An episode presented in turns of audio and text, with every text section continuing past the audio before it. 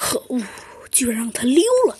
猴子警长自言自语道：“别自责了，猴子警长。”小鸡墩墩的声音突然传入了他的耳朵里。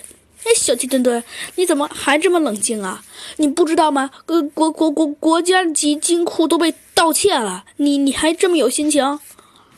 当然不是了，猴子警长。我只是觉得没必要在这件小事上生气嘛。只要我们把罪犯再抓回来，不就好了吗？哎，小鸡墩墩，我发现你什么时候进步了呀？嘿嘿嘿嘿，没有啦，没有，猴子警长。你太谦虚了吧？啊，呵呵呵，嗯，没错，你说的很对，小鸡墩墩，我们现在就去把犯罪的人抓回来吧。猴子警长探案记。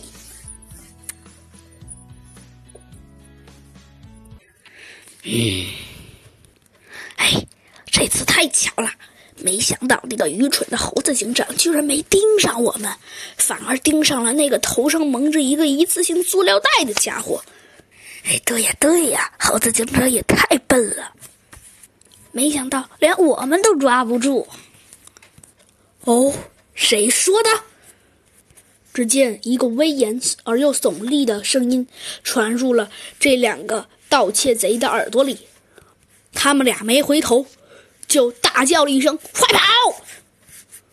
只见他们其中一个扔出来了一个圆乎乎的东西，只听“滋滋滋滋砰”的一声，烟雾四起。